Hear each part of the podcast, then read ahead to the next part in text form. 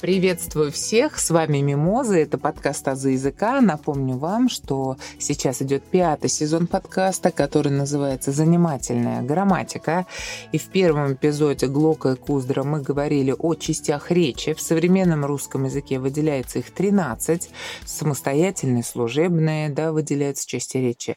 У нас выделяется междометие, которое не относится ни к той другой группе. Но на самом деле это условное такое выделение 13 частей речи, потому что что причастие, депричастие, категории состояния — это те части речи, которые не всеми учеными признаются как самостоятельные. В этом эпизоде я предлагаю поговорить об определенной одной части речи. Я думаю, сейчас вы догадаетесь, о какой. А догадаетесь вы, прослушав стихотворение Фета, потому что, как мне кажется, здесь эта часть речи ведущая, и она представлена вот в разных словах. Итак, это утро, радость это, это мощи дня и света, этот синий свод, этот крик вереницы, эти стаи, эти птицы, этот говор вод, эти ивы и березы, эти капли, эти слезы, этот пух, не лист, эти горы, эти долы, эти мошки, эти пчелы, этот зык и свист, эти зори без затмения, этот вздох ночной селения, это ночь без сна, это мгла и жар постели, это дробь и эти трели, это все весна. Вы обратили внимание, что здесь, кроме повтора местоимения «эти», встречаются много разнообразных существительных. Именно об имени существительном мы будем говорить точно в этом эпизоде. Причем такая историческая, мне кажется, сегодня у нас наш разговор получится, да, то есть мы будем говорить об истории развития имени существительного, а в следующем или следующих эпизодах, не знаю, как пойдет дело, мы будем говорить уже о современном состоянии имени существительного. Итак, само это слово существительное, да, и это часть речи, имя существительное обозначает лицо или предмет и отвечать на вопросы «кто что». Восходит оно к латинскому слову «nomen substantivum», которое в старославянском языке употребляется уже в значении «существующий», да, и вот этот существующий в значении «тот, который есть». И вот, собственно говоря, имя существительное, ну вот опять же в современном русском языке имеет четыре постоянных и два непостоянных признака. Напомню вам, постоянные признаки — это собственное или нарицательное существительное, одушевленное или неодушевленное — склонение род. Они постоянные признаки — это число и падеж. У нас еще у существительного определяется разряд. Бывает собирательные существительные. Собирательные в смысле обозначают ну, группу лиц. Это детвора, студенчество, вот такие слова. Слова конкретные, которые мы используем чаще в разговорном стиле речи, да, стол и ручка, институт. Вещественное существительное, масло, молоко, и нефть, там, да, вот такие вот слова, они не имеют множественного числа. И отвлеченные существительные типа любовь, зло, нежность. Теперь, если говорить о каждой из этих категорий, то на самом деле наблюдается очень интересная история. Вот эта вот характеристика существительных как собственное нарицательное, Изначально, конечно, все существительные были нарицательные. Но представьте, в древности да, родители захотели дать своему ребенку имя и назвали дочку Верой, да, чтобы она была верующая, верящая. А потом мальчика назвали Виктором, да. У нас очень много ведь интернациональных имен, и Виктор со значением Виктория — это победитель. То есть, собственно говоря, так и появлялись имена собственные для того, чтобы выделить один предмет одного человека, один объект природы, соответственно, из ряда похожих. Да? Здесь вот такая логика. А вот по поводу характеристики одушевленная, неодушевленная, не все так просто. Смотрите, мы говорим о том, что в современном русском языке одушевленным является существительное, обозначающее людей животных. Например, в татарском животное неодушевленное, в английском животное неодушевленное.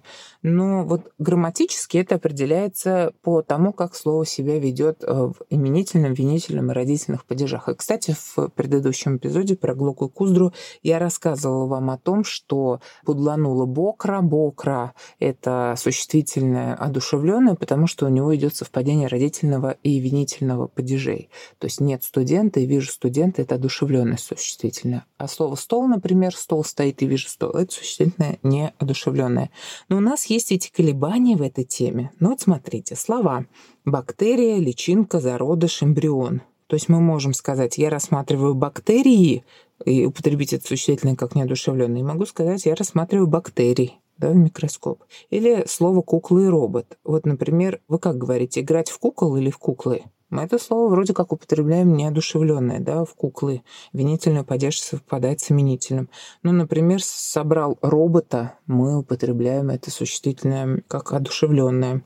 Ну, например, играть в дочки матери употребляется в винительном падеже так же, как в именительном. Это словосочетание у нас неодушевленное. Колебания есть в словах типа устрицы и креветки. То есть я ем устрицы и устриц. Я люблю креветки и креветок, можно сказать, и так, и так. Карточные фигуры, масти точнее, да, наверное, мы употребляем как одушевленные побить туза, и фигуры, имеется в виду в шахматах, взять ферзя, мы употребляем как одушевленные. И даже есть такой профессионализм, бильярдисты, например, говорят, такого шара промазал, да, не шара, шара. Поэтому вот в этой характеристике одушевленной неодушевленной существительной наблюдаются такие вещи.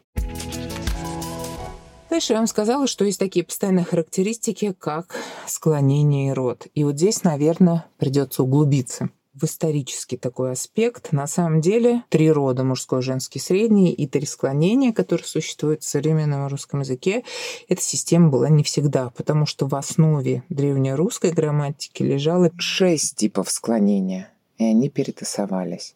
Вот эти древние именные основы выглядели так. К первому склонению относились слова типа «жена», «ноша», ко второму склонению слова «стол», «конь». Вот такие модели я имею в виду, да? Третье склонение — это слова типа «сын», «мед», четвертое склонение «кость», «гость», пятое склонение — это слова «семя», «слово», «свекры», а шестое склонение — это слова типа «мати», современная мать, дочь, дочери и так далее. Но на самом деле происходит со временем сокращение, перегруппировка типов склонения в единственном числе. Здесь критерием основным является грамматический род. И вот уже в современном русском языке мы говорим о том, что происходит изменение, и, собственно говоря, сейчас в современном русском языке мы выделяем три рода и три склонения. Поэтому эти вот шесть склонений, они перетасовались, разделились на то, что сейчас мы имеем. Понятно, что вот первое, второе, третье склонение я думаю, вы помните, что такое, да? И у нас есть так называемое разносклоняемое существительное в школьной программе. Это тоже проходит. Имя существительное вообще проходит в шестом классе.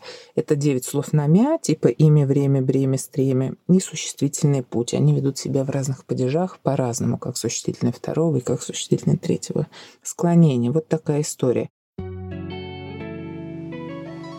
Друзья, прошу ставить лайки на Яндекс Музыке, а также 5 звезд и отзывы на Apple Podcasts.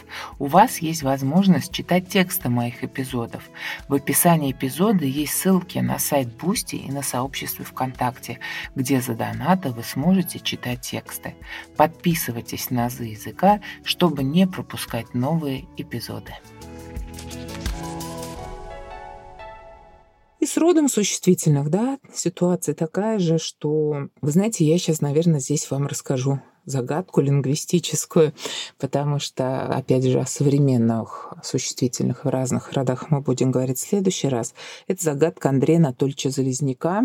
Залезняк — это виднейший лингвист второй половины XX века. Я, наверное, когда-нибудь создам сезон из серии ЖЗЛ «Жизнь замечательных людей» и буду там говорить о тех людях, которые, ну, лично для меня являются героями. И обязательно расскажу про Андрея Анатольевича Залезняка, про Дитмара Ильяшевича Розенталя, про Дмитрия Сергеевича Лихачева, про Михаила Васильевича Ломоносова.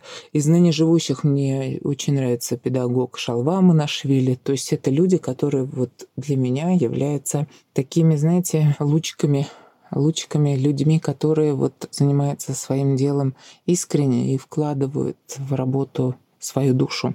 И на Залезняка, кстати, я тоже в описании дам ссылочку на видео о нем.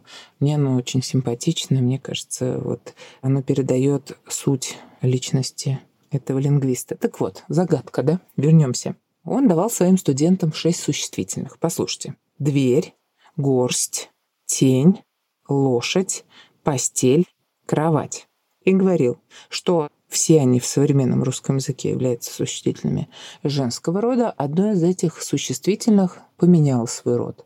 То есть до этого оно было существительным мужского рода, превратилось в женский род. Еще раз. Дверь, горсть, тень, лошадь, постель и кровать. И студентам надо было догадаться, какой из них. Но вы знаете, Андрей Анатольевич, он был блестящим математиком на самом деле. И мне кажется, вот благодаря своим способностям он и сделал такие феноменальные успехи в лингвистике. Так вот, здесь ответом будет слово тень, потому что подобрав и посмотрев, как ведут себя, например, однокоренные слова, оказывается, что вариант слова «тенек» с уменьшительно-ласкательным суффиксом «йог» так ли, да, у нас является показателем существительных мужского рода. То есть у нас есть слова парень, паренек, да, день, денек и тень, тенек.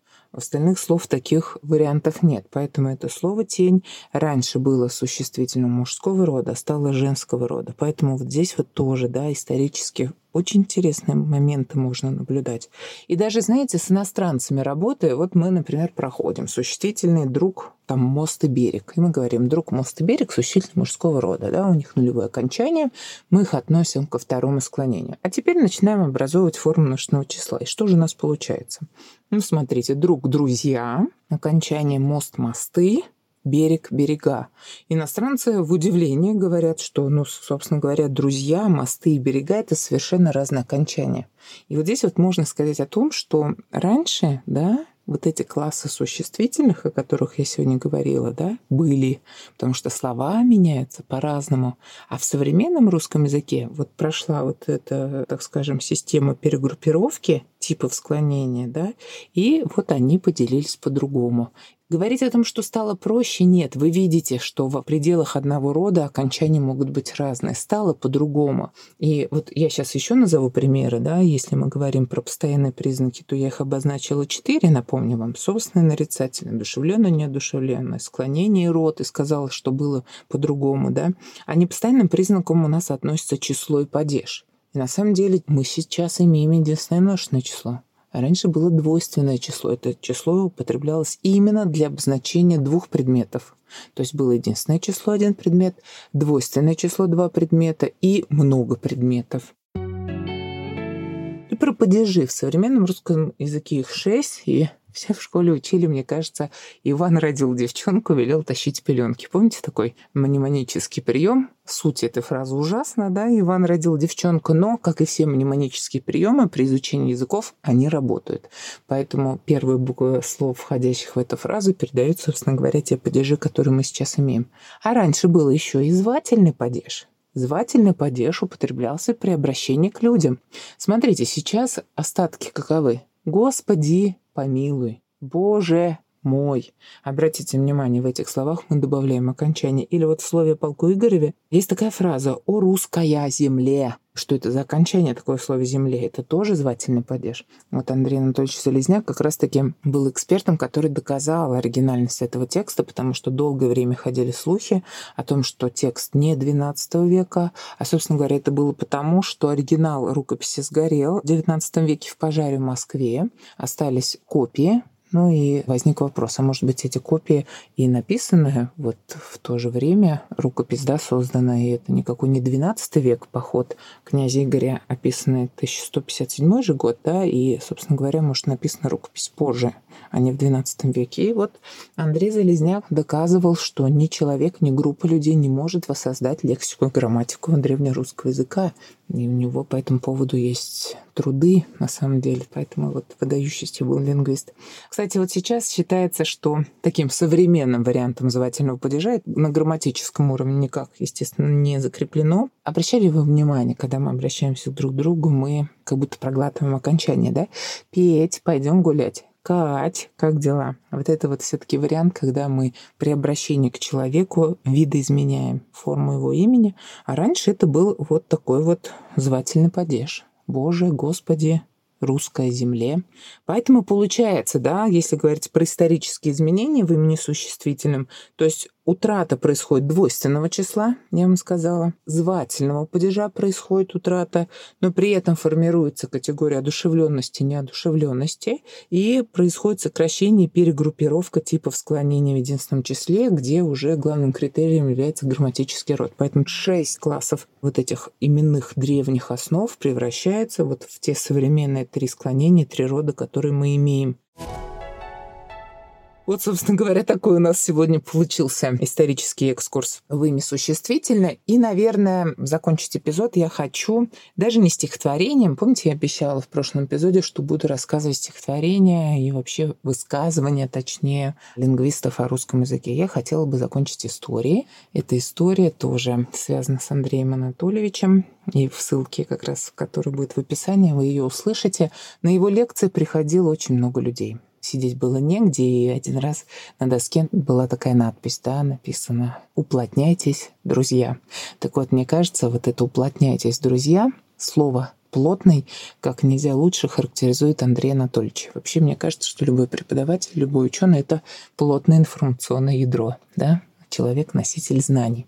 И хотелось бы, чтобы и прослушивание эпизодов моего подкаста тоже для вас было таким средством уплотнения знаний, ну, в данном случае о русском языке. Я тоже стараюсь в 15 минут внести информацию интересную, может быть, сложную. 15 лет работы в 15 минут подкаста одного эпизода стараюсь вот внести. Поэтому давайте уплотняться, давайте насыщаться знаниями, знаний много не бывает.